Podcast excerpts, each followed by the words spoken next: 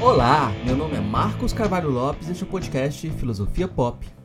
Este é nosso episódio número 193 recebemos o professor Érico Andrade para uma conversa sobre negritude sem identidade, sobre partos, identidade racial, psicanálise e muito mais. Érico Andrade é professor do Departamento de Filosofia da Universidade Federal de Pernambuco. É presidente da Associação Nacional de Pós-Graduação em Filosofia, ANPOF, no biênio 2023 e 2024. Érico é psicanalista, filósofo e bolsista de produtividade do CNPq e o primeiro presidente negro e nordestino da Ampof. O Filosofia Pop é um podcast que aborda a filosofia como parte da cultura. A cada 15 dias, sempre às segundas-feiras, a gente vai estar aqui para continuar essa conversa com vocês. Intercalando com nossos episódios normais, de quando em quando, apresentamos episódios de entrevistas temáticas especiais. Você pode encontrar mais textos e informações no nosso site, filosofiapop.com.br. Temos página no Facebook, perfil no Instagram, no Twitter, canal no YouTube. Nosso e-mail é contato@filosofiapop.com.br. Se gosta do conteúdo do podcast, apoie nossa campanha de financiamento coletivo no Catarse. O endereço é catarse.me barra filosofia pop. A contribuição mínima que pedimos é de R$ reais mensais. Se você preferir, pode contribuir através do nosso Pix, que é contato@filosofiapop.com.br. Se não pode contribuir financeiramente, ajude divulgando, comentando, indicando para amigos. Precisamos muito dessa força. Vamos então para nossa conversa com Érico Andrade sobre negritude sem identidade.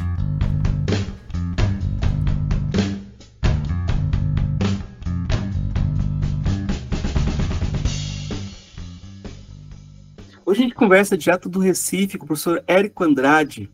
Professor Érico está lançando um livro chamado Negritude é, Sem Identidade. O mote da nossa conversa é esse livro. Mas eu vou começar perguntando para o professor Érico sobre o lugar da autobiografia dentro da filosofia. Essa é uma questão muito interessante porque uh, o professor Érico ele tem uma formação muito é, densa dentro da filosofia, estudando um autor que é um, o pai da modernidade, que é o Descartes. Mas Descartes também é marcado pela, pelas meditações que partem dessa primeira pessoa, né? A gente pode ler como ensaios, né? E você é, faz seu texto como, uh, como essa narrativa ensaística. Só que a gente tem um ensaio diferente, né? Não é um, um, um mas a questão do ensaio sempre é importante para a filosofia, porque o que, que significa fazer um texto filosófico uh, que é uma autobiografia? Uh, você quer trazer uma experiência que pode ser, de alguma forma, uh, universalizável? Você traz algum tipo de confissão? É um papel exemplar para generalização? o que significa escrever de forma autobiográfica na filosofia, Érico? Marcos, primeiramente quero dizer da alegria de estar contigo, esse meu livro tem possibilitado circular em espaços que eu admiro e muitos dos quais eu já escutei, que é o seu podcast. Então, para mim, é uma alegria. Eu gostaria de iniciar falando dessa alegria de estar aqui. Eu sempre digo né, que os temas com os quais eu trabalho são muito difíceis, mas uma das características da própria negritude é a alegria e a alegria também de resistir de forma comunitária. É nesse sentido que eu achei muito interessante a tua pergunta. Eu achei assim muito instigante, porque de fato, né, eu fiz um doutorado há 17 anos atrás na Sorbonne sobre um filósofo é, cânone do Ocidente, que é o Descartes, e que de fato Descartes escreveu de forma autobiográfica. Eu não tinha nem parado para pensar nisso, Marcos. Estou pensando agora a partir da tua questão. Muito bem observado. E é muito interessante que o meu livro também começa com Descartes, mas no sentido que ele funda a modernidade, né? Entretanto, a forma como Descartes escreve a autobiografia dele, né, é uma forma muito calcada nisso que vai ser a modernidade, ou seja, na noção do indivíduo. Então, o exercício cartesiano é um exercício de meditação, ele chama de meditação, inclusive, que é um exercício de chegar à filosofia primeira, de chegar aos fundamentos, de chegar à base do conhecimento. Então, Descartes faz uma autobiografia para fazer uma crítica à formação que ele teve, tanto no discurso médico quanto nas meditações, e a partir daí refundar o conhecimento. Então, o projeto cartesiano é um projeto que a gente pode chamar de fundacionista, ou seja, é um projeto que quer estabelecer uma base sólida para o conhecimento, a partir do qual nós poderíamos ter segurança e certeza no caminhar científico. Com efeito, a minha uh, conversa no meu livro é uma conversa, e essa palavra me veio aqui por livre associação, me lembrando muito Solano Utilidade, que é um poeta daqui, de Recife, né, e que eu cito no texto, no meu texto várias vezes, o Solano Trindade fala disso, né? Fala que a poesia e a dança do povo negro é a forma do povo negro conversar consigo mesmo. Então, o meu texto ele tem um caráter de ginga, a própria construção do texto, é um, é um texto autobiográfico, mas é um texto que vai e volta. Eu costumo dizer como um martelo rodado na capoeira, né?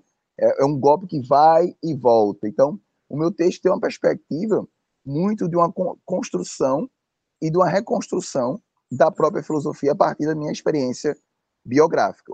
Ou seja, eu sou um homem negro que entra num ambiente profundamente branco, que é o ambiente da filosofia, faço um doutorado na Sorbonne, que não precisa nem dizer que é profundamente branca, volto para o Brasil, né? e, e nessa volta para o Brasil, eu, eu começo a paulatinamente, pouco a pouco, me dar conta das questões raciais, porque elas foram escondidas por essa máscara branca que é a filosofia. Eu, tra eu transitava na história da filosofia, é, publiquei textos em revistas na época muito importantes no Brasil e até no mundo, e, e, tinha essa coisa muito clara da academia, da universidade, etc. Mas eu comecei a me dar conta que esse ambiente era um ambiente branco e que aquela suposta universalidade falava muito mais de um território europeu do que de um território nacional. Então eu comecei a me dar conta que o meu corpo ele experimenta algo que não é da ordem de uma reflexão individual, como é aquela cartesiana para fundar um conhecimento, mas ele experimenta algo que é da ordem de um sofrimento, que é o sofrimento racial. Então, essa experiência do sofrimento racial, ela me fez perceber, pouco a pouco, a importância de narrar minha história, mas ao narrar minha história, narrar a história de todos os corpos negros na universidade. Então, as pessoas negras, quando lerem meu livro, muitas delas vão se impactar muito, porque é um percurso de uma pessoa que cresceu no ambiente universitário branco, sem se dar conta disso, e que depois se dá conta disso. Então, eu faço uma volta lá para o início, para perceber que, na verdade, aquilo que eu achava que era universal era a expressão de uma violência racial. Então, muitas pessoas entram na universidade já com do movimento negro, o próprio Juan Flor, né, que é meu amigo, colega, diz isso, não, Érico, eu entrei na universidade com isso. O teu livro é interessante que você é uma pessoa que não entrou com essa perspectiva e que começou a reconhecer essa questão da negritude e aí sim faz uma, uma experiência, porque é autobiográfica, porque eu tenho que voltar, é um processo analítico, ou seja, eu tenho que analisar a minha história para me dar conta de como eu estava sendo racializado sem me dar conta. Como a máscara branca caiu em mim. Então, o processo de descoberta da máscara branca e de tirada dela é um processo de caráter analítico, como era em Fanon. Francis Fanon. A gente tem que voltar para se dar conta de como a gente era racializado. Eu acho que aí você entende o subtítulo do, do, do, texto sobre as narrativas singulares das pessoas negras. Não é sobre a narrativa singular, não é um, uma narrativa também. Isso tem uma, tem uma pretensão aí desse S.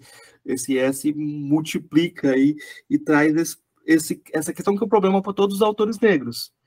E justamente uh, serem vistos como protótipo do geral, do geral do negro. Né? Exato. E aí você. Então, vamos continuar nessa questão. Eu vou te fazer aquela questão do que é, mas é porque dever de ofício, por vício de ofício. Eu vou te perguntar o que é negritude sem identidade. E aí, é claro, quando a gente pega a palavra negritude, ela tem uma carga muito forte para quem estuda filosofia africana, uma carga bem problemática. Se você pega o Senghor, né? O Senghor, o Senghor veio aqui no Brasil, foi o primeiro presidente a vir no Brasil depois do golpe militar, sabe? Tipo, não, não adiou visita nem um pouquinho, e chegou aqui, ficou amigo do Carlos Lacerda, colocou que o Carlos Lacerda era o homem universal, e e, e, elogiou um pouquinho o Gilberto Freire, falou que ele não estava tão errado, podia ser um modelo para o Senegal. Então, não é o Senhor que está nessa negritude aqui, né? O que, que é negritude Perfeito. sem identidade? Ótimo, eu, eu, eu só coloco isso no rodapé, né, dizendo que eu não estou debatendo com essa galera, de fato. É, e esse foi um debate importante, e você recuperou de forma muito é, sagaz e rapidamente esse debate e as posições que ele, que ele de alguma forma desembocou, né? É, eu acho boa a tua pergunta porque ela se conecta com o subtítulo que você terminou lendo e, consequentemente, se conecta com o que eu estava conversando, né? uma continuidade mesmo. Porque a, a, experiência da negritude é uma experiência que eu diria que ela tem duas ordens. Uma ordem psíquica e uma ordem existencial e política. Então, do ponto de vista psíquico, é necessário que a gente faça uma análise para se dar conta da raça e de como a gente pode construir estratégias de lidar com ela. Do ponto de vista é, existencial político, é uma decisão ser negro.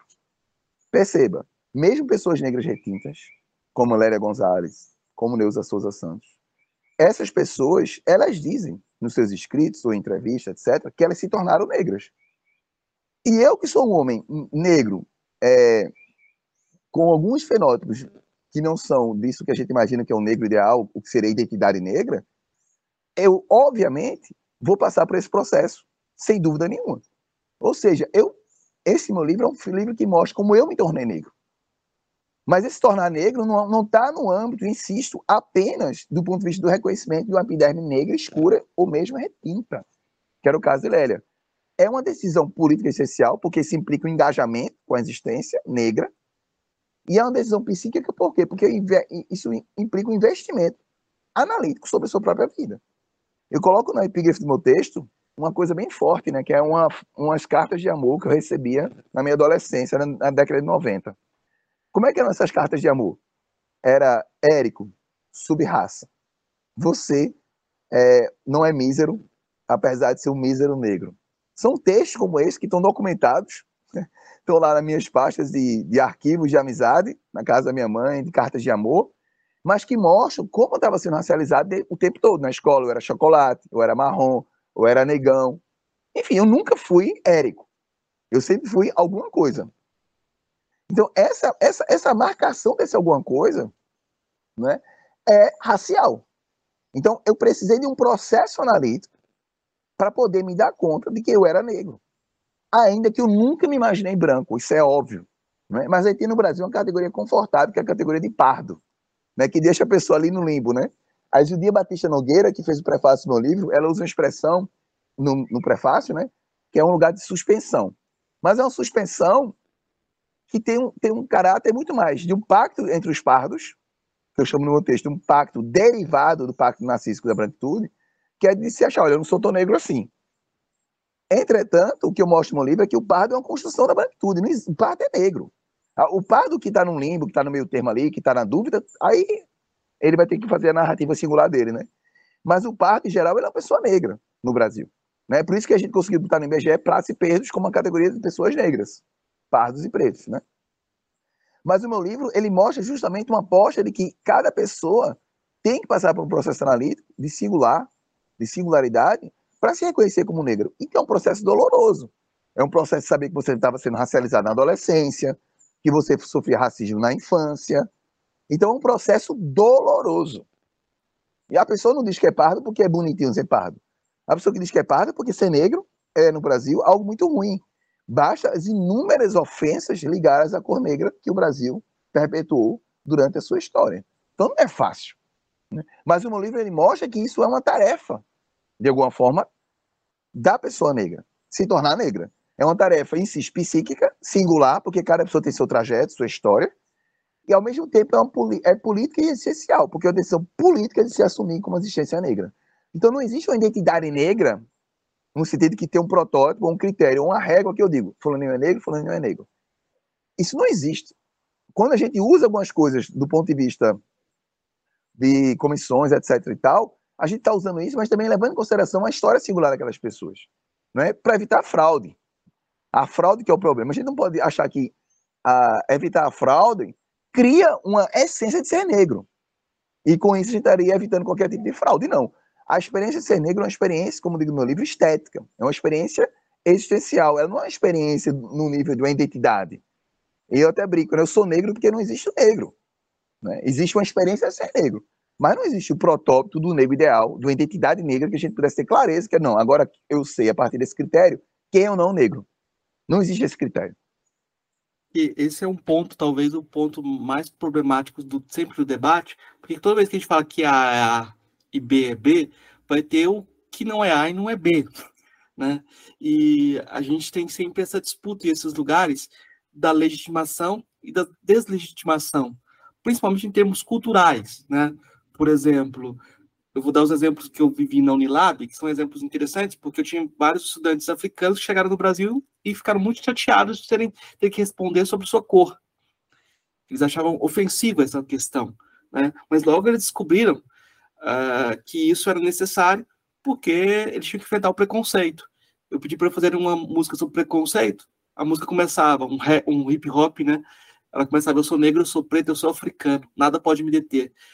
Então, a gente, a gente é uma máquina de produzir negros. O Brasil é uma máquina de produzir negros. E logo eles tiveram que se identificar dentro desse lugar. No entanto, a cidade onde o Unilab fica na Bahia é a cidade mais negra do Brasil. Eu conversando com o secretário lá, não vou falar de que pasta, porque nem sei que pasta se ele está ainda, mas era um secretário da, do, do, município.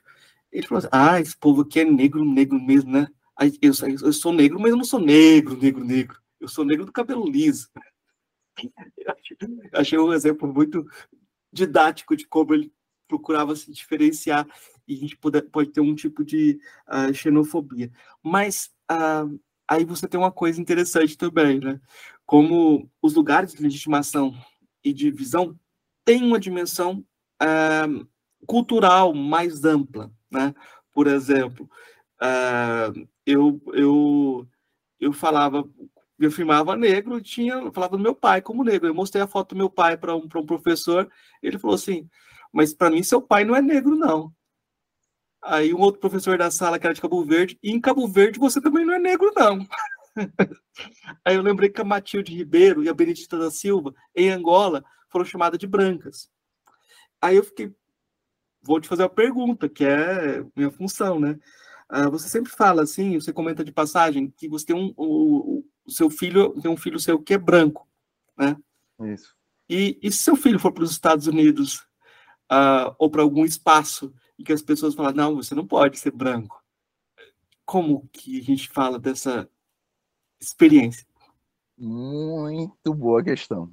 Muito boa questão. Né? Meu livro é dedicado aos dois filhos, né? então é público que eu tenho filhos, embora eu não bote em redes sociais, mas está aí, né?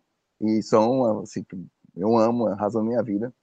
E assim, eu acho isso muito interessante porque é o seguinte, é, isso nos faz perceber também, Marcos, como a própria branquitude é uma criação fantasmática. Ou seja, não tem materialidade sempre. É uma fantasia. Porque o branco, ele também não é uma coisa absoluta, como ele se coloca a partir da perspectiva daquilo que eu chamo no meu livro de uma supremacia branca. O branco ele é relativo. Né? Você, você, cara, tem o Haider, que é um filósofo que, que eu cito no meu texto, ele é descendente paquistanês, né? Ele vai dizer que a Islândia, por exemplo, na, na Irlanda, aliás, as pessoas não eram consideradas brancas para os europeus. Né? E a gente até hoje tem filme de máfia, o Scorsese mesmo fez um filme cujo título é O Irlandês, né? aquela coisa da máfia, de gente corrupta, enfim, por aí vai. Então, essa noção da branquitude como pureza, como absoluto, como universal, como tudo isso, isso é uma construção também numa perspectiva da, diremos assim, da fantasia de que existe esse branco ideal. Né? Então, novamente, a gente tem aqui uma construção fantasmática do branco. Então, muitas vezes, a pessoa que é brasileira, que vai para um ambiente que é o estrangeiro, ele vai começar a se dar conta que ele vai ser chamado, como meu filho seria chamado tranquilamente de latino. Porque a branquitude dele, do ponto de vista da epidêmica, é claramente atravessado também pela minha negritude, óbvio, e pela família dele, né? enfim, por tudo, né? Então, essa construção é uma construção que era é também contextual. E isso se aplica, você trouxe exemplo ainda mais radical, né? Como a Benedita da Silva ser chamada de mulher branca, né? Ou seja, isso mostra também que dentro da, da negritude existe um grande espectro de variação. Eu acho que uma pessoa realmente branca, como meu filho, por exemplo, o meu primeiro filho, ele no Brasil jamais vai ser lido como um homem negro, ou até pardo. Ele vai ser chamado, como se chama aqui no Nordeste, de galego. Mas uma pessoa é, é, parda, no sentido da negritude, que eu estou querendo sobre essa categoria, né? seja pardas como a gente, como se diz pardo, né? essas pessoas elas são negras em qualquer lugar do mundo, inclusive no Brasil. No Brasil, basta elas se darem conta fazer uma reflexão, é aquilo que eu convido no meu livro, né? um processo de singularidade analítica, que ela vai se dar conta que ela é negra. Porque ela nunca vai ser suficientemente branca para estar nos espaços de poder. Ela nunca vai ser suficientemente branca para desfrutar do prato narcísico da branquitude. É? E se ela for para o estrangeiro, ela vai ser negra mais ainda. É? Se uma pessoa branca no Brasil pode eventualmente ser considerada latina no estrangeiro, no, caso da, das pessoas negras, elas sempre serão consideradas negras. No máximo, você pode confundir o lugar de onde você é. Quando eu estava em Paris fazendo doutorado, perguntaram se eu era do Egito, perguntaram se eu era do Paquistão, perguntaram se eu era das ilhas que os portugueses colonizaram. Porque nem sempre as pessoas vão pegar meu sotaque e jogar para o Brasil. Mas nenhuma intervenção é no sentido de me colocar na Europa, por exemplo. Porque eu não sou europeu. Está na cara. Né?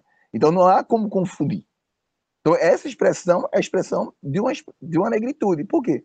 Não que existe uma essência do negro ou uma coisa ideal de ser negro, mas isso é uma experiência que me coloca nesse lugar do não branco. Essa experiência ela me atravessa, seja o lugar que eu for. E no Brasil, essa experiência está ligada a um direto sofrimento racial, porque no Brasil é uma experiência cotidiana. Né? E na Europa, essa experiência é também cotidiana, mas ela tem outros códigos, outros signos, né? Mas aqui no Brasil ela tem um signo que é justamente você sofrer violência policial, você sofrer bateria policial, de você sofrer racismo dos seus colegas, da escola, né? de você sofrer racismo também dentro da própria filosofia. Né? Você sofrer racismo é algo que é recorrente. E se você é um negro como eu, nordestino, né? aí o racismo aumenta, porque a coisa do clima, como eu boto no meu livro, no caso do Kant e vários outros, foi muito marcante para a construção da ideia de raça.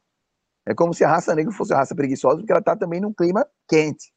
Então, ela não, necessariamente ela vai estar tá com preguiça, é, indolência, isso que o Kant vai dizer, por exemplo. Ou seja, a ideia de que o clima influencia o comportamento de tal forma que marca a pessoa, no caso do Kant, até de forma hereditária. Então, biologicamente. Então, essa construção, essa, fantasia, ela está até hoje presente. Então, por exemplo, se o negro nordestino se coloca uma camada maior de sofrimento do ponto de vista das relações interpessoais, mesmo na comunidade filosófica. Eu vou colocar um outro pressuposto do seu trabalho para a gente eh, ainda chegar na, nessa dimensão filosófica, que é essa dimensão, essa, essa, é o pressuposto de que a identidade é construída a partir do padrão branco, né? Ah, esse, esse, é o pressuposto para a gente pensar como a gente vai ter esse fantasma, né? Ah, a questão que eu trago é, é, é, por essa experiência que eu tive também da Unilab, e eu estou falando de experiência também, então estão todos trabalhando nesse nível narrativo, mas é porque eu acho que é, é interessante, a gente não sai dele. É, quando a gente quer falar em primeira pessoa, a gente fica fazendo isso, né? Mas um, de que a gente tem no movimento negro possibilidades essencialistas. A gente tem possibilidades essencialistas, né? Reificadas de identidade e você, de alguma forma, você descarta elas, ou qual que é o lugar delas? Porque senão a gente poderia ter dois polos. Né? Eu estou pensando aqui, por exemplo, no filme Negras Raízes, porque, é, na série Negras Raízes. Na primeira versão, você tinha descendência muito misturada. Às vezes a pessoa era parda, nascia um filho negro, retinto, né?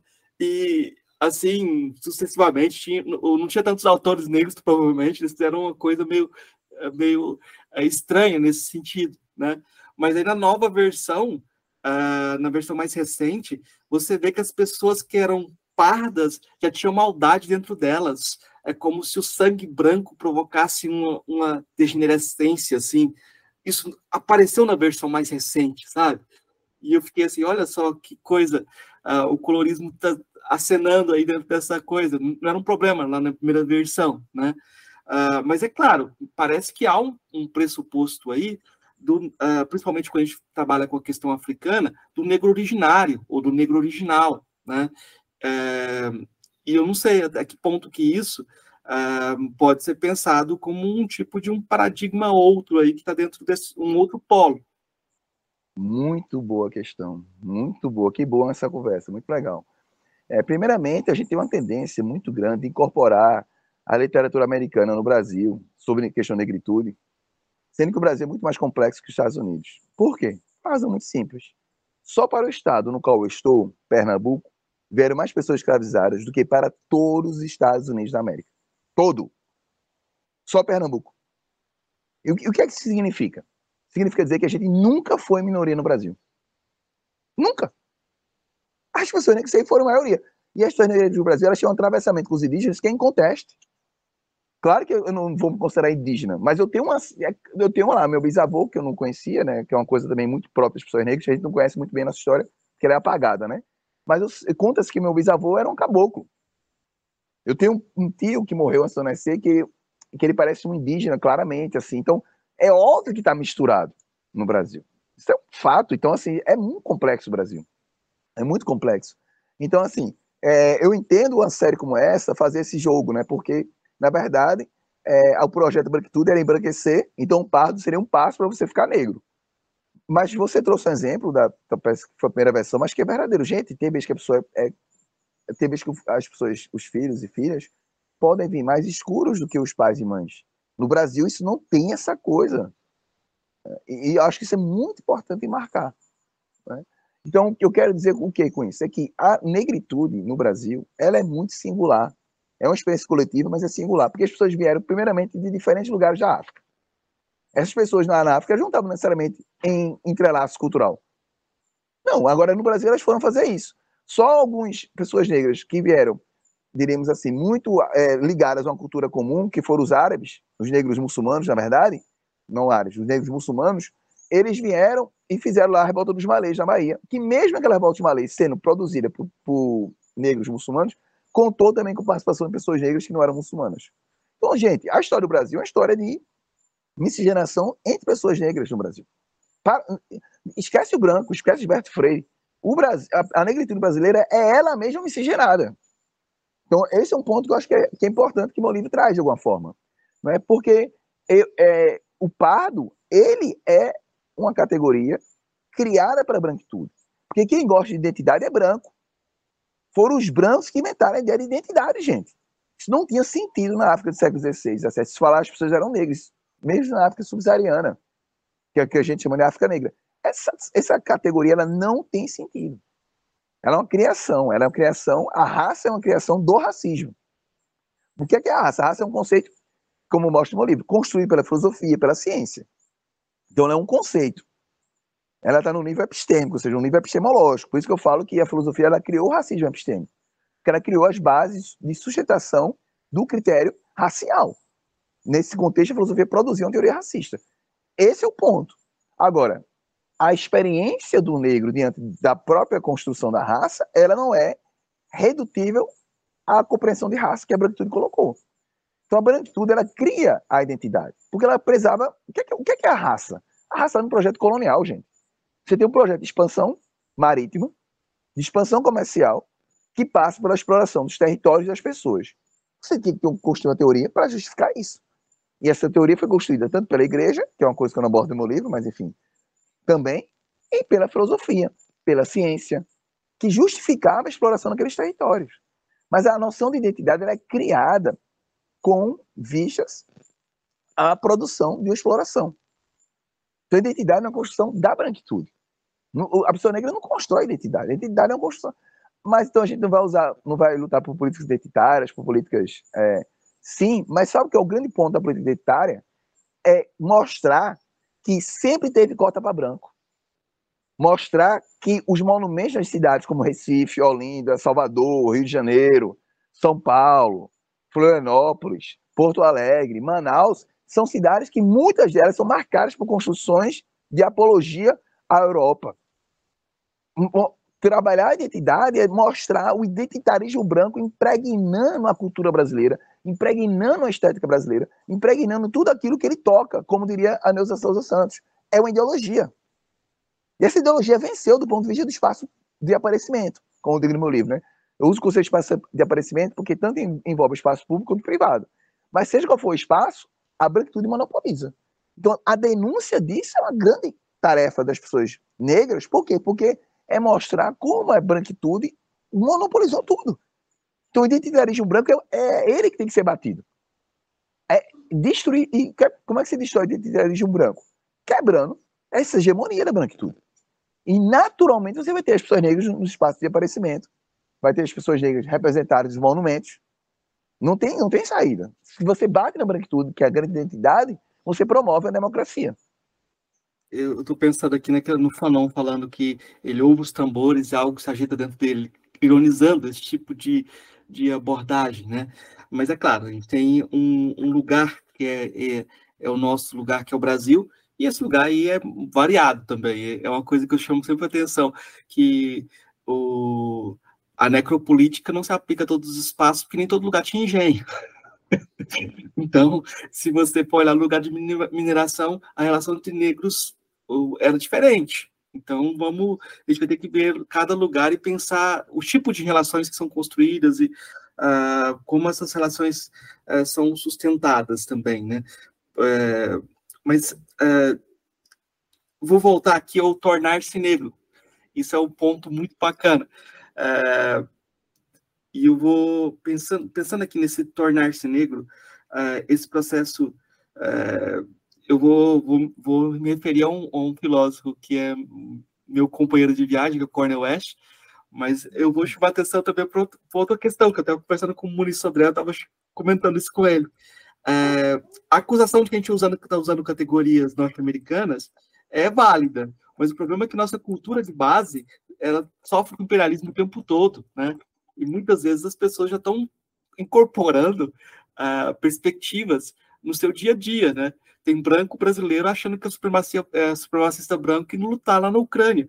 E o pessoal tá, tá, tá nessa, nessa vibe, né?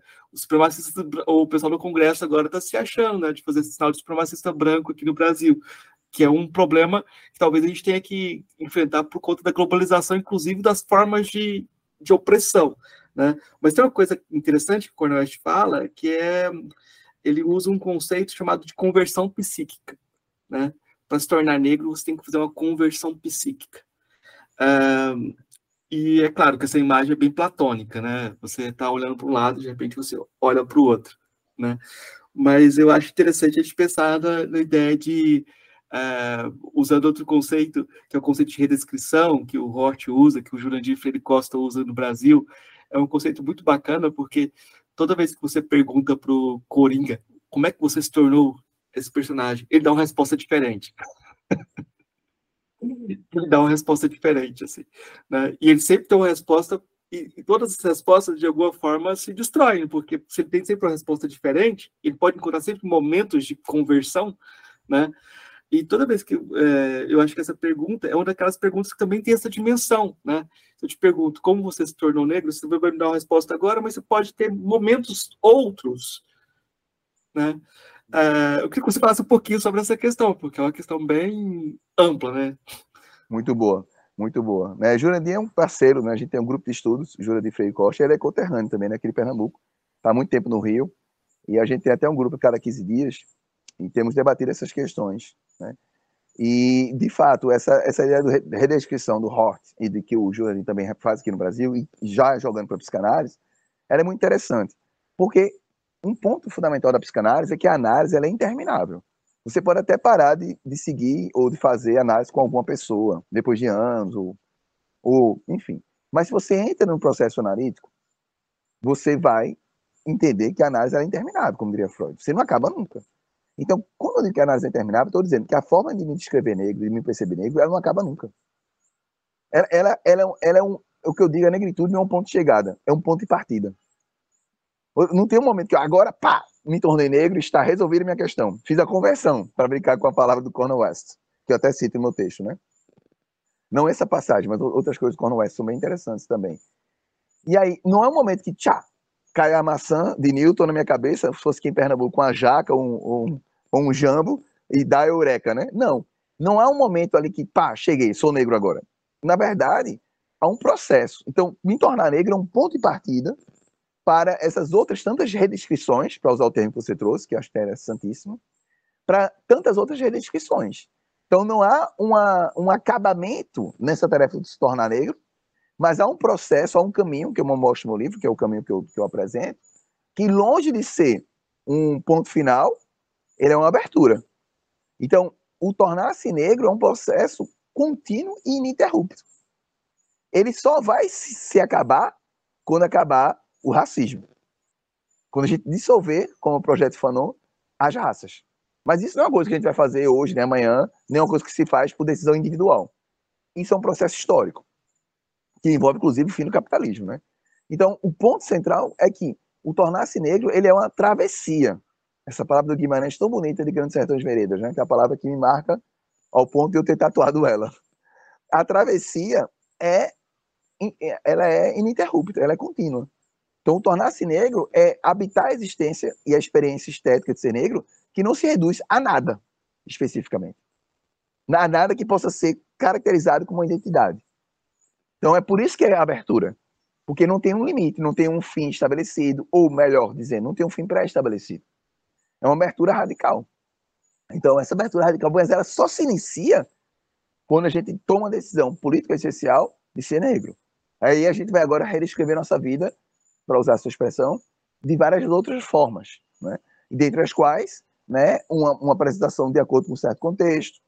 Porque o Coringa também, esse exemplo foi maravilhoso. Para quem não viu o filme, é bem interessante. O Coringa também apresenta-se de forma diferente de acordo com o contexto. Não é gratuitamente, não é, não é arbitrariedade. Né? Há, há, uma compreensão do contexto, ou seja, essa compreensão de ser negro ela também é contextual. Eu me sinto muito mais negro na filosofia e na psicanálise do que em outros ambientes, por exemplo. Então, então é uma coisa muito contextual. E aí essa coisa da redescrição que você traz é muito interessante, e o exemplo do Coringa é ótimo, porque de acordo com o contexto a gente vai produzir narrativas de si diferentes, né? E aí eu uso um pouco a expressão a partir da Butler, né? Talvez mais do que do Hort, embora eu até cite o Hort no meu livro, mas é mais da Butler, ou seja, que ela usa a expressão give and count, né? Em inglês, que é dar-se conta, né? E que a gente pode entender como um relato, né? ou também como essa espécie de narrativa de si. Interessante essa perspectiva, porque o, o, o né, ele, ele fez um livro que foi um malfadado, foi um fracasso em termos de, da questão racial, porque ele terminou o livro sem dar uma perspectiva positiva para a identidade racial.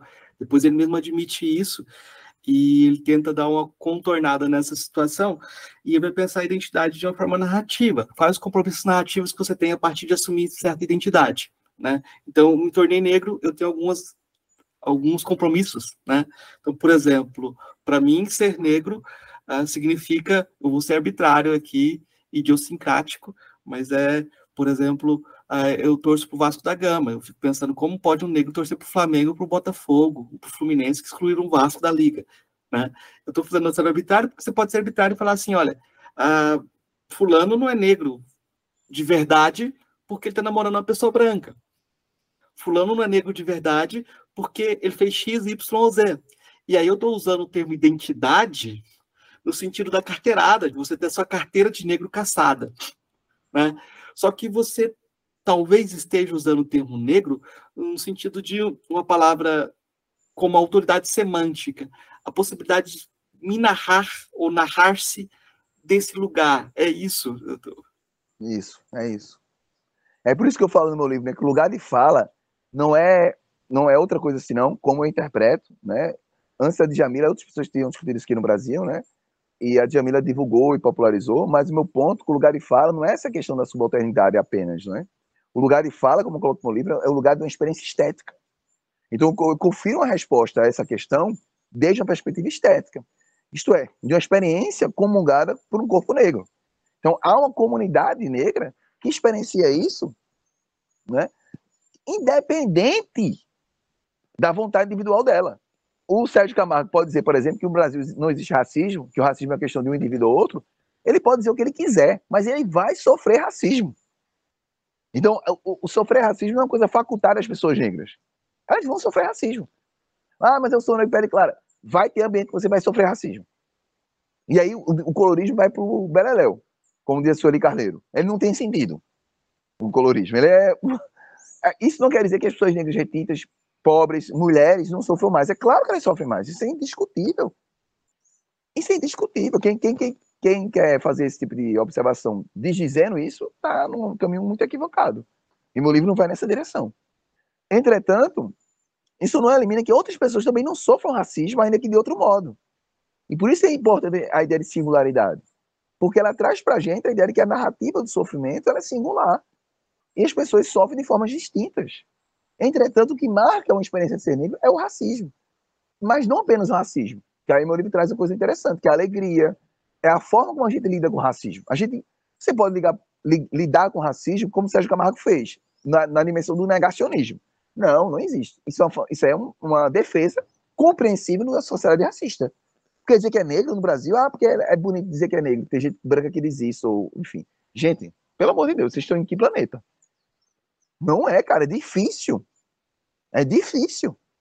E que bom que a gente vai tornar fácil. Mas não quer dizer que seja uma tarefa simples. Sobretudo para a minha geração. Se você já vem hoje tendo a oportunidade de ler um livro como, como o que eu escrevi, ótimo. Mas quando eu escrevi esse livro, até hoje não tem nenhum livro que organizava de forma sistemática o racismo na filosofia. E, ou dentro da filosofia da psicanálise, um debate sistemático. Isso não é simples. Não é? Você tem uma contribuição extraordinária do Sueli Carneiro, que foi publicada agora, gente. Inclusive, esse livro de 2003, de 23, eu não pude nem citar, porque o livro não tinha saído na hora que eu escrevi o meu. Eu cito Sueli Carneiro em várias passagens do meu texto, mas em outros textos da Sueli, por exemplo. A, a Zildinha, que faz o prefácio do meu livro, o livro dela foi publicado em 2021. A Neuza associações publicou o livro 82, ele foi, só, só foi ser republicado em 2020 e pouco. Então perceba, esse debate, que bom que a gente está fazendo, mas essa ordem do dia, ela não foi sempre assim. Eu acho que esse é um ponto relevante para o debate. Essa literatura negra, para atingir o público para além dos momentos sociais, não foi uma coisa simples. Veja que esses livros estão sendo reeditados a partir de 2020, gente.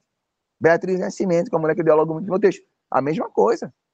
É claro que elas publicaram, é tanto que a gente tem acesso ao texto dela.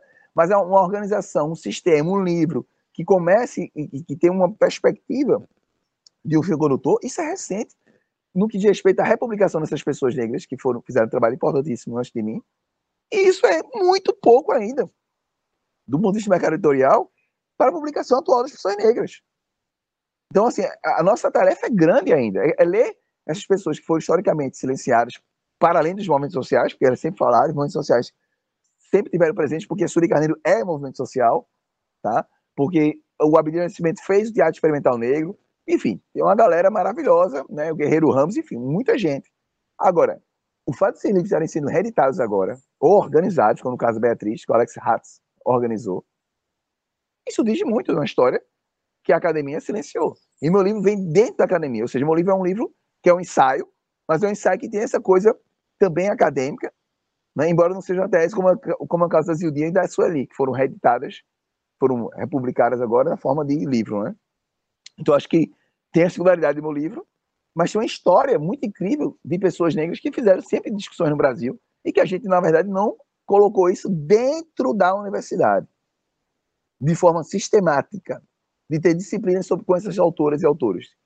Isso ainda é uma coisa a ser feita. Né? E também, ah, mas você faz isso, eu faço isso, mas isso ainda é uma questão, é, como fosse assim, uma questão minha. Mas não pode ser de Érico ou de Marcos. Tem que ser uma questão da comunidade filosófica brasileira como um todo. Isso aí é o, talvez é o grande nosso grande problema, né? Porque a gente consegue criar coisas aqui no Brasil que são muito singulares, assim. A gente pega o discurso, por exemplo, do do Stuart Hall, que ele fala de uh, visibilidade segregada, aquele único professor negro do departamento para falar que, né, e ao invés de contratar o professor do departamento, chama só alguém para a mesa do novembro. A gente resolve as coisas de uma forma muito mais folclórica, sem dar essa vaga para filosofia africana, pra, sem mudar os currículos durante o ano todo. É só esse, esse, esse momento é, de final de ano, assim, porque Aí os professores não precisam nem citar e não precisam nem mudar seu currículo. É só, às vezes, alguns estão presentes na palestra, outros estão presentes para para constar na foto, mas sem, sem, sem se alterar, né? É, talvez essa conversão psíquica precisa ser feita em massas, assim, precisa que os que a racialidade seja vista como um projeto amplo, né? Isso inclui todos os brancos e isso incluir os brancos significa incluir filosofia. mas eu vou, eu vou, fazer, eu vou continuar. Eu estou fazendo um caminho muito estranho, mas é porque uh, eu comentei com o Érico que uh, minha leitura acabou sendo errante do texto dele, que eu não consegui ler o texto, eu li as eu vi as, todas as entrevistas que ele fez, as últimas, né? E li algumas partes do texto, mas uh, eu acho que tem uma, uma, questão que eu tinha comentado com ele. Um, um amigo meu, uh, eu descobri ontem, por acaso, que ele acabou tendo uma morte trágica, numa situação muito trágica, de suicídio, depois de uma acusação gravíssima, uh, ele negro, né? E uma acusação policial que levou ele ao suicídio, né? A questão para mim, nesse caso, foi muito, muito pessoal, né? E eu fiquei pensando como ele nunca se viu como negro, né? a gente sempre foi amigo, ele é aquela pessoa que entra no, no, no estereótipo da, de um, um, ser comum, que é aquela criança que é adotada, é, ela está lá com um agregado familiar, ela nunca vai ser da família, nunca vai herdar, mas vai ter todo o peso, porque a família se mostra boa ao criar aquela, aquele indivíduo negro, né? Então, é, é como se fosse, ele é, é, ele é aquela pessoa que tem que ter gratidão, tinha que ter gratidão, né? o tempo todo, né?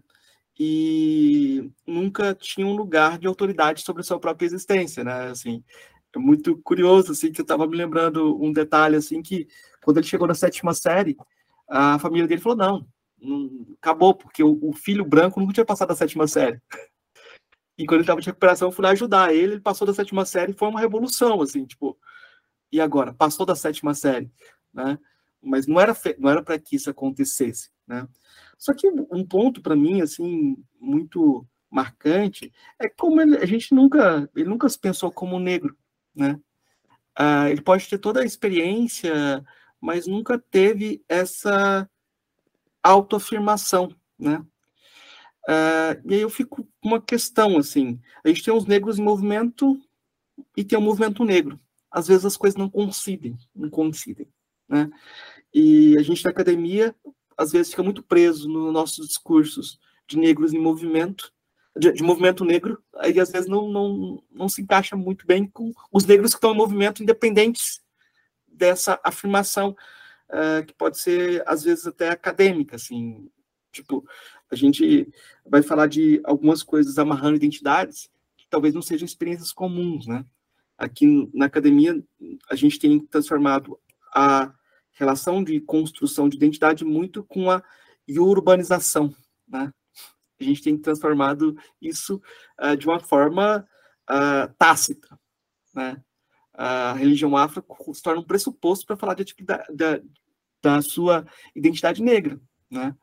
Uh, isso tem vários aspectos que são importantes na construção de reconstrução de identidades, mas tem aspectos que são problemáticos, porque se a gente pega o crítica da razão negra, a gente vai ver como tem um, um tipo de afirmação de identidade que é da excepcionalidade, né? E essa excepcionalidade leva a um tipo de afirmação de si que exclui os outros porque você cria uma singularidade, singularidade absoluta, né? É, e é muito curioso que essa afirmação de singularidade absoluta é de classe média. e, a classe média pode criar um caminho para ela, assim, eu não preciso disputar com ninguém, porque eu tenho meu lugar, meu caminho, né? Então tem uma apropriação do lugar de fala neoliberal, vamos colocar assim, né? Uh, agora, o, o Fanon está sempre falando contra essa posição e buscando uma outra que é de uma afirmação de singularidade de ser homem entre homens, né? Uh, e aí, Érico, a gente precisa de identidade, como é que a gente faz com esse jogo aí? É, isso você trouxe, né, como exemplo do seu amigo lá de infância, é muito forte, o livro tem uma passagem muito forte com relação a esse tipo de questão, né? Ele vai mostrar, e eu posso fazer um, um breve spoiler, porque o livro, ele, ele, ele é bem forte, né? Do ponto de vista da descrição, da forma como ele é, como ele é narrado, né? O ensaio, enfim. Então, eu vou falar, mas acho que a leitura é, é indispensável. Eu conto a história de alguns meninos que eu conheci né, na rua, perto da minha casa. Eu era um cara de classe média, mas suburbano, e morava ao lado da favela. E esse ao lado, embora fosse é, geograficamente eu estou estivesse me referindo, estou me referindo de forma muito literal, é, literalmente ao lado, mas é uma rua que separa, né? Tipo uma ruazinha aqui, duas. E essa divisão de uma rua, uma rua, ela era suficiente para colocar as pessoas negras numa situação mais vulnerabilidade do que eu, mesmo como negro. Essa uma rua significa dizer favela e do meu, do meu canto e cá, um bairro. E aí essas pessoas, como eu digo no meu texto, muitas delas foram mortas. Jogavam bola comigo e foram mortas. O que é que elas têm em comum? Negras. E aí esse tipo de sofrimento eu não posso deixar de sublinhar que eu sabia que eu não passaria. Por quê? Porque eu era um cara negro de classe média, ainda que fosse do subúrbio. Então, é, é essa diferença de classe é fundamental para a gente pensar a negritude no Brasil. Isso não me torna menos negro. E pouco a gente pode dizer a experiência de ser negro é sofrimento. Mas isso mostra a complexidade da negritude. Então, isso é fundamental. A gente partir de uma perspectiva iorubá, por exemplo. Eu acabo o livro com um ditado iorubá, refazendo o ditado, né, claro. É, eu acho isso bonito, fundamental, mas as pessoas podem ser negras e ateias. As pessoas podem ser negras e evangélicas. As pessoas podem ser negras e católicas. Então, assim, é, é, a espiritualidade, ela é um caminho possível para o reconhecimento da negritude, como experiência estética, mas ela não é o único caminho. E aí eu acho que é importante pensar na noção que eu trago no meu livro de singularidade. As pessoas podem ser negras de acordo com suas experiências singulares. Essas experiências vão ter dois matizes fundamentais para, por meio dos quais elas podem se tornar negras. O primeiro matiz é assumir que ela é racializada, e isso é a questão que a gente aprende cotidianamente, que é negro. E, por outro lado, não negar isso, que já está tá implicado na ideia de assumir, né? mas elaborar isso sem reduzir a sua vida ao racismo. Em outras palavras, ser negro é tão mais maravilhoso do que ser é, essa categoria da raça imposta a gente. A categoria racial ela foi imposta para achatar a nossa experiência singular, para roubar da gente a singularidade, como disse o Eli Carneiro. Mas nós somos singulares. Então, o desafio da negritude é assumir que existe o racismo, não dá para negar, mas saber que a, gente, que a nossa experiência não se reduz à raça. Que a nossa negritude ela é muito ampla e ela é, portanto, singular. Então, é possível ser negro evangélico, é possível ser negro é, protestante, católico, ateu, intelectual, artista, ubandista, candomblessista. É, pode, podemos ser negros de diversas formas. E sem a pretensão de estabelecer um modelo único de negritude. Porque quem estabeleceu isso foi a colonialidade. Isso foi um projeto identitário colonial da branquitude. E ser negro é ser singularmente essa experiência coletiva de um corpo comum, que partilha esteticamente sofrimento, mas também partilha a cultura e a alegria de lidar com esse sofrimento, mas é também uma experiência profundamente singular, que a gente só se dá conta nela num processo de análise, ou por meio da cultura negra, por meio, por exemplo, do, de, uma, de uma relação com os orixás, pela espiritualidade, mas a forma como a gente vai chegar a essa negritude, ela é muito múltipla. Ela não tem uma receita pronta. Você pode ser um ateu e ser negro, e mesmo assim ter uma experiência singular de ser negro. A experiência não é furtada da gente, porque a gente não segue um determinado caminho identitário de ser negro. Pelo contrário, negritude é uma abertura, é uma encruzilhada, mais do que ponto, de, ponto final. Tem um, tem um aspecto da questão que eu passei batido, mas é, é que eu acho que eu, é bom a gente retornar para enfatizar, que é a questão de uma provocação sobre a negritude de classe média, é, desse excepcionalismo, e talvez o dedo na ferida aí, uh, essa visibilidade que as questões sociais estão ganhando seja uma visibilidade mercadológica uh, é, para branco ver. Isso. E isso a gente tem que chamar atenção o tempo todo, porque é a representatividade do Pantera Negra, beleza, mas é a representatividade do Pantera Negra. E Wakanda, né? Eu acho Muito que isso bom. A gente tem que estar ligado ao canto das sereias do neoliberalismo. Né? Ou seja, a gente não pode tratar a questão da negritude como questão individual, nem de lucro individual. Então, todo projeto de negritude é um projeto que deve ser entendido de uma perspectiva comunitária. Então, acho que esse é o ponto central. É quilombo. É o aquilombamento. Então, a, a classe média burguesa, em que, em que usa as pautas raciais para uma autopromoção individual, ela está no jogo do senhor, no jogo do capitalismo. Por isso que a ideia de um aquilombamento é fundamental. O aquilombamento não é outra coisa senão uma experiência comunitária de ser negro. Então, a experiência de ser negro não é uma experiência do indivíduo, é uma experiência da comunidade. E o indivíduo, singularmente nessa comunidade, narra a si mesmo como negro. Mas a experiência não é propriedade de uma pessoa, como só se ela, como só ela tivesse acesso a certos sofrimentos, a certas coisas. Não. Ela, ela é uma experiência comunitária. O negro não é uma questão individual, nem se reduz ao indivíduo. O negro é uma comunidade. A gente pode usar a palavra quilombo.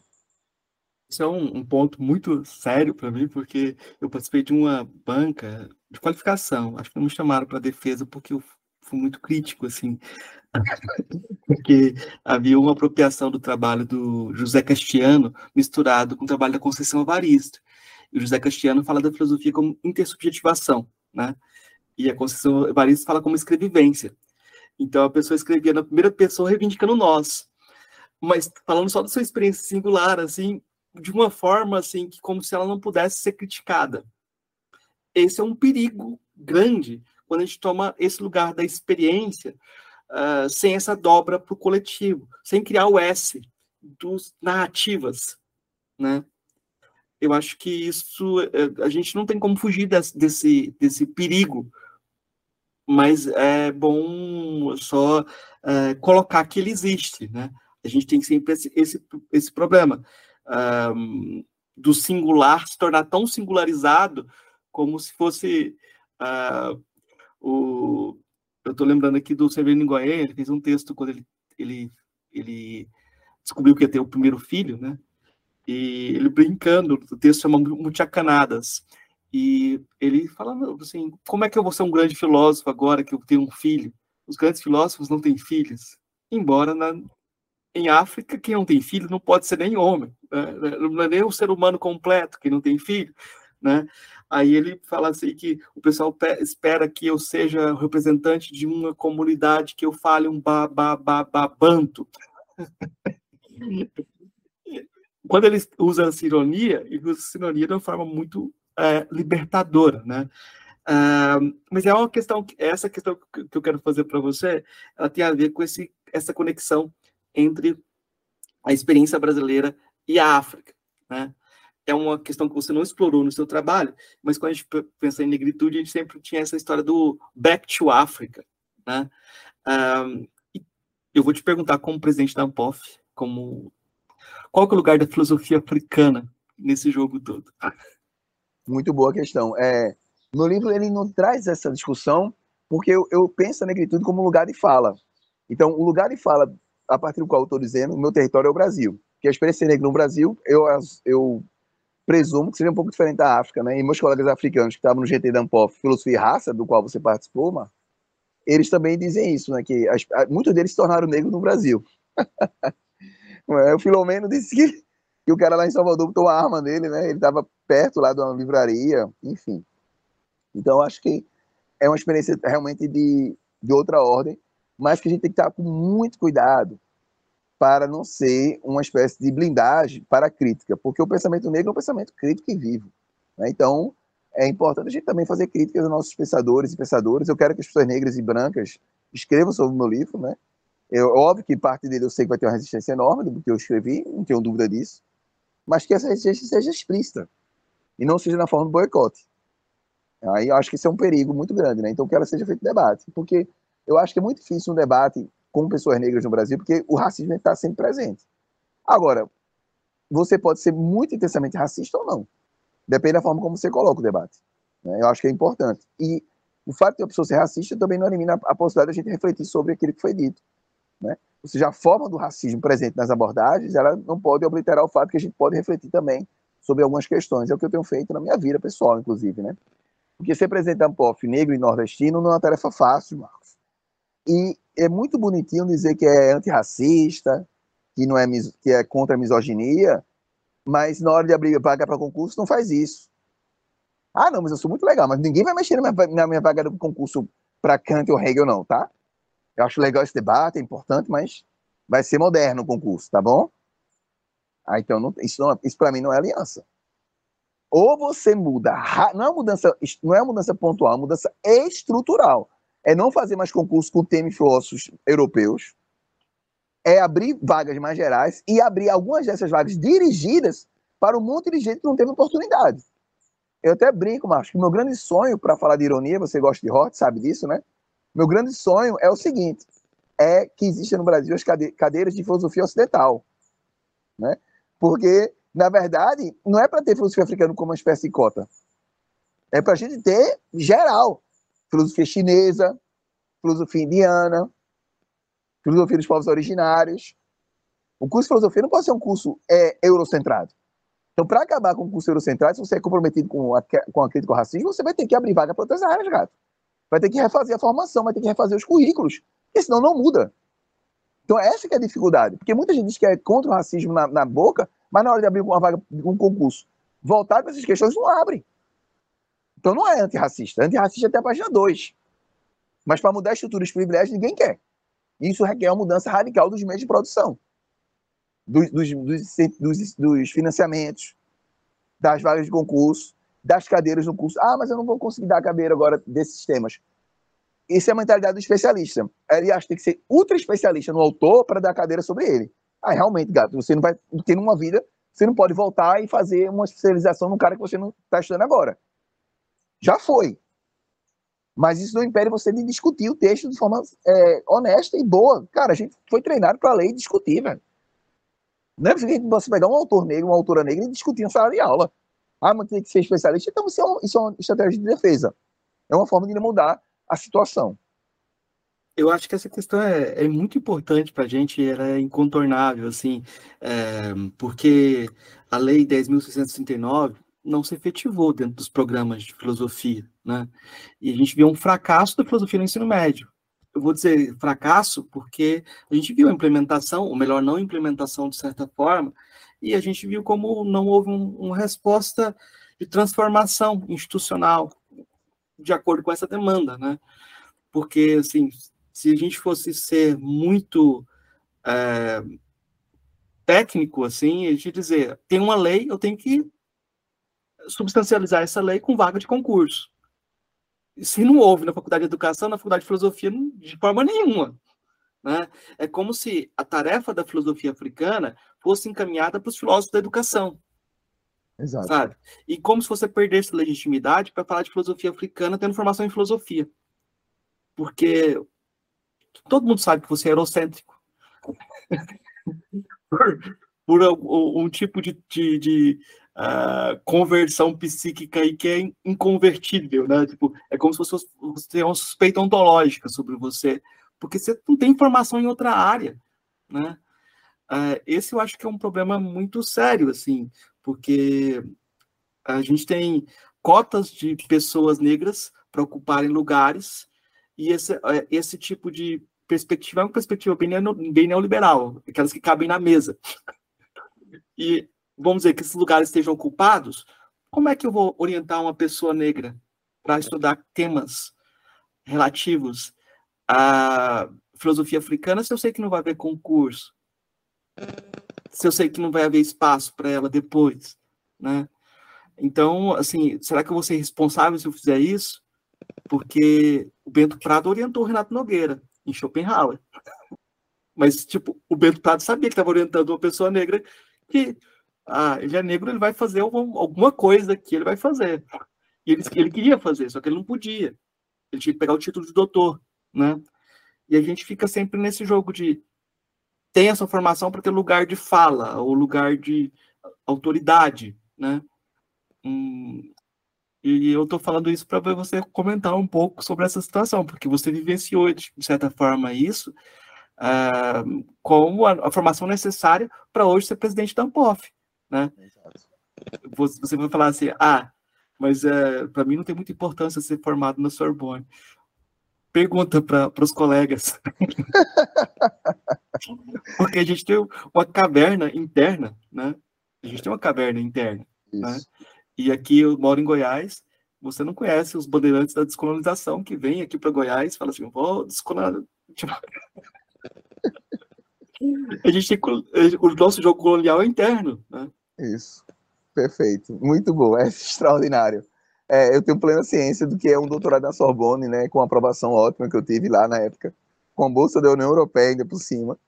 É, eu acho muito boa a tua colocação, extraordinária, porque eu não sei se eu seria. É, é, eu era uma pessoa muito mais querida, eu acho, quando eu era só um Sorbonar, né, um cara que é especialista em Descartes, do que agora um cara que pauta essas questões. Eu acho que é muito mais difícil pautar essas questões. Né? Se eu fosse especialista em Descartes, que publicava na, em revistas importantes no Brasil e até no mundo, estaria ótimo, né? eu seria inofensivo. Mas eu acho que agora a condição que eu ela é diferente. E o que é impressionante é o seguinte, cara, foi ótima a tua observação, porque perceba, estudante, velho, ele quer bolsa. Ou se o cara está estudando o que for, o professor, e oferece uma bolsa, ele vai estudar. Não tem alternativa, cara precisa pagar as contas, pô, precisa de dinheiro. Quem é que tem alternativa? Não, não vou estudar isso, não, vou escolher, vou esperar um, um professor abrir uma vaga sobre Fanon. Cara, não, Fanon nem circulava essa palavra Fanon na minha graduação. Essa palavra não existia. Então, gente, óbvio que a gente não tem alternativa. Por isso que um cara como eu, que fez essa trajetória como fiz, ou como o Renato Nogueira, que você citou agora, pode agora pautar o debate, mas para que as pessoas negras não passem pelo que a gente passou. Porque perceba, é, eu, eu adoro a história da epistemologia, ciência, isso me dá muita capacidade é, argumentativa, dá muita capacidade de transitar em outras questões, da psicanálise, inclusive, da epistemologia, da psicanálise, etc. Mas, gente, eu não tive alternativa. Eu fiz uma graduação, um mestrado, um doutorado, tudo muito rápido e emendado. Então, assim, fui esse modelo ideal de estudante. Então, eu não tinha, mas eu fui isso porque eu não tive alternativa. Eu queria título, queria ser professor. E eu, por isso que eu não, eu, eu não me tomo como modelo é, a minha trajetória acadêmica, no sentido que eu não acho que eu sou paradigma para nada, nem acredito no mérito, mas eu tenho consciência de que essa carreira, como ela foi feita, ela, é ela, é, ela chama atenção. Né? Eu, nem sabem disso, eu nem digo quanto tempo fiz doutorado e mestrado juntos. Foram quatro anos, os dois juntos, fiz doutorado em Paris. Mas assim, é, eu, eu evito, porque primeiro eu acho que é mérito, primeiro não acho que seja paradigma nem nada. Mas eu também não sou bobo de achar que isso não tem uma, não tem uma força, como você trouxe muito bem, né? Nem me deixou fazer a, a força modesta, né? Não, não, tem, não, tenho, não tenho noção disso. Agora, o meu ponto é, a gente não precisa fazer os estudantes passarem por todo o percurso que eu passei para eles poderem estudar Fanon, Lélia Gonzalez, Beatriz Nascimento, Sori Carneiro, Dia Batista, estudar gente viva também. Porque também estudar pessoas negras maravilhosas que devem ser estudadas, mas que não estão mais conosco, não tem a radicalidade, talvez, de estudar pessoas negras que estão agora atuando, como a Zildinha Batista Nogueira. Ela está fazendo psicanálise no Brasil agora. Está discutindo branquitude no Brasil nesse momento. Então, a gente também tem que fazer esse debate com as pessoas atuais. Então, a gente tem que criar uma cultura de que ter pessoas negras nas referências bibliográficas. Porque não tinha, cara. A gente fez a graduação, você deve ter feito isso também, Marcos. A gente não tinha ninguém negro, nem negra, nem sonhando uma mulher negra. Então, assim, a gente tem que quebrar com isso né, e, e, oportunizar isso na forma de concurso, porque senão não quebra o ciclo. Não, quebra, não adianta dizer que é antirracista sem se comprometer com a luta antirracista na forma da mudança das emendas, dos cursos e dos concursos. Eu, eu vejo que a gente tem uma crise assim é, nos cursos e a gente tem algumas rachaduras aparecendo, né? Só que essa crise é muito curiosa porque as pessoas estão tendo que dar aula daquilo que elas não tinham formação, porque antes era assim, eu tenho formação só em X, eu vou dar aula sempre curso de X e Y. Eu só dou aula sobre esses autores. E agora as pessoas estão tendo que falar assim, ah, não, para o bem do curso, eu vou ter que dar um passo atrás e estudar. Né? Tipo, eu não estou dando aula agora é, em cursos de filosofia, eu dou aula no curso de direito, né? Hum, mas a minha filosofia do direito, eu, tendo, eu nunca estudei filosofia do direito na filosofia, pessoal. mas eu, eu tenho que fazer uma filosofia do direito com John Murungi, que é um filósofo do direito africano, sabe? Então, eu tenho que procurar uh, o que é lei no Brasil. Eu tenho que fazer essa questão, né? E isso é uma posição que é curiosa, porque existe filosofia do, do direito brasileira antes de existir filosofia brasileira, porque o pessoal da filosofia do direito dizia que tinha filosofia, filosofia do direito de direita. Aqui nem existe, inclusive, né?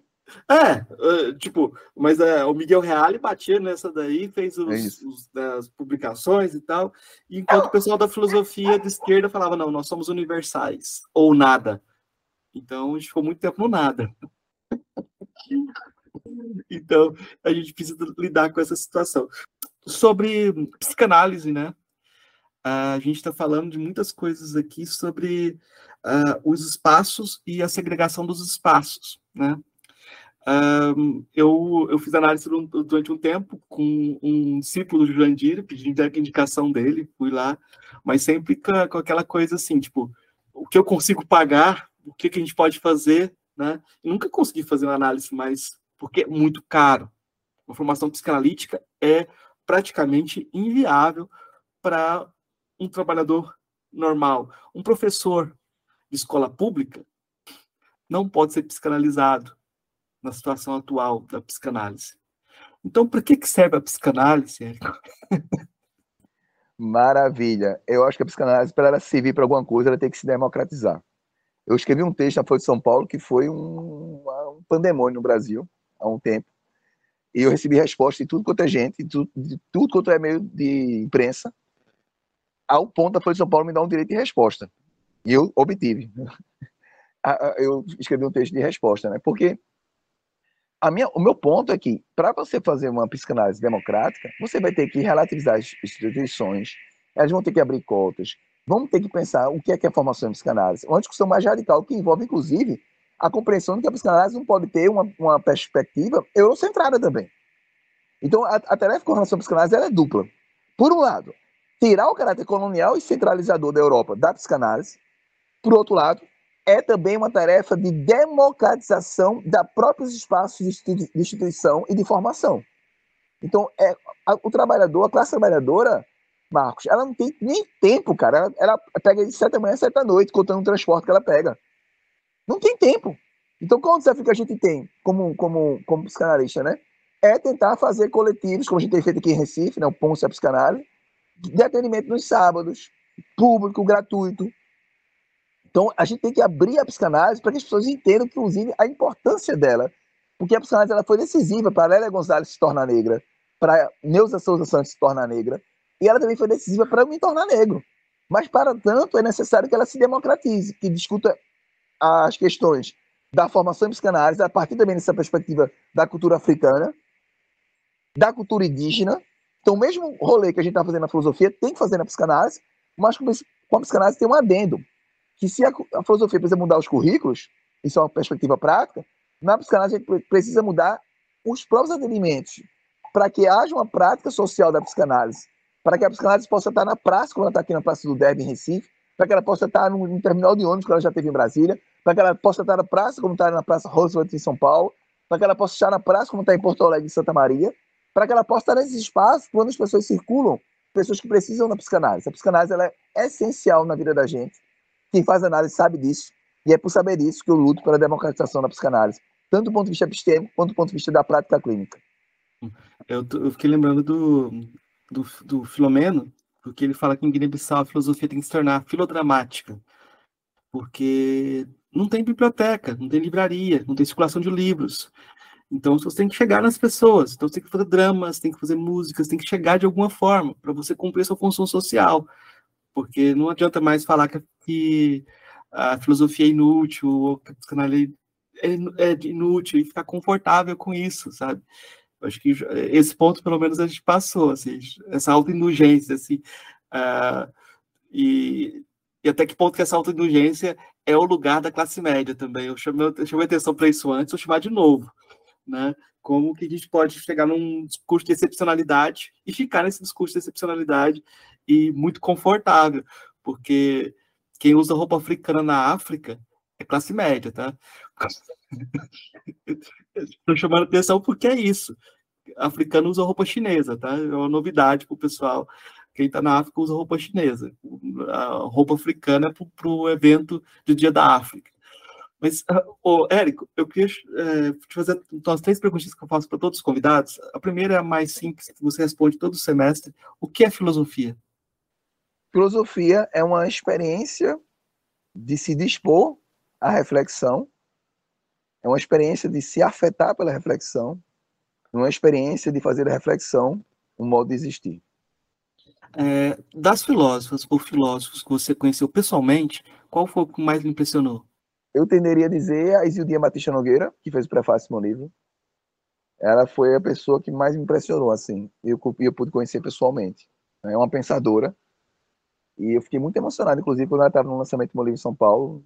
É, realmente foi, me impressionou tanto do ponto de vista afetivo quanto do ponto de vista reflexivo. Então foi a pessoa que mais me impressionou com a qual eu estive, né?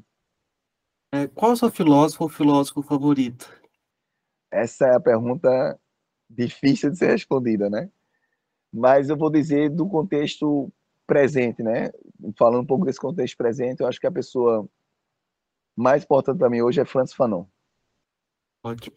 Eu queria pedir então indicações. É, o que você indica para os ouvintes, para os ouvintes de leitura, de filme? O que você quiser indicar? Maravilha. Vamos lá primeiro de leitura, né? Que é mais fácil. Né? Leia Zildinha, Batista Nogueira, leia Neuza Souza Santos. Inclusive, fiz um verbete sobre ela junto com uma amiga minha, Priscila Santos, de São Paulo. Tá bem legal o verbete na enciclopédia, que é um projeto muito bom das filósofas brasileiras, enciclopédia de pensadoras. É, a enciclopédia de pensadoras, acho que vale a pena. É, vejo também a obra de Lélia Gonzalez. Leiam Beatriz Nascimento. Essa mulher é inacreditavelmente incrível. Beatriz Nascimento tem que ser lida e discutida. Ela é uma pensadora, assim, potente. Aconselho fortemente a ler também É, aqui no Brasil, o trabalho de Alex, né? Alexandro Jesus Silva, aqui de Recife, um cara muito bom. Na verdade é baiano, mas está aqui, muito bom. Leia também a Denise Ferreira da Silva, acho que é uma autora incontornável no debate contemporâneo. A nossa querida Sori Carneiro, que eu a conheci também, Marcos. Se tivesse uma outra indicação de pessoa que eu conheci que me marcou, foi a Sueli, tá? E do ponto de vista de, do cinema, é, eu sou muito eu gosto muito de cinema, escrevo muito sobre cinema também, né? Então, os últimos filmes que eu vi que me marcaram, né? Retratos Fantasmas de Kleber Mendonça, Elise e Tom, vale muito a pena ser visto, né? E o filme sobre Francis Fanon, a história de Francis Fanon. É muito bom esse filme, tá bom, gente? Vejam, é muito interessante, tá? E é, eu gosto muito também de um diretor de cinema chamado Wolfgang Kawai. É talvez o diretor de cinema que eu mais gosto, né? E eu estou falando de propósito dele porque as pessoas negras não precisam só citar coisas né, de negro, coisa e tal, e de negra é fundamental citar, mas também a gente pode pensar dessa forma, né? Então, eu sempre me impressiono muito com, com Wolfgang Kawai. É um cineasta que eu, tipo, amo.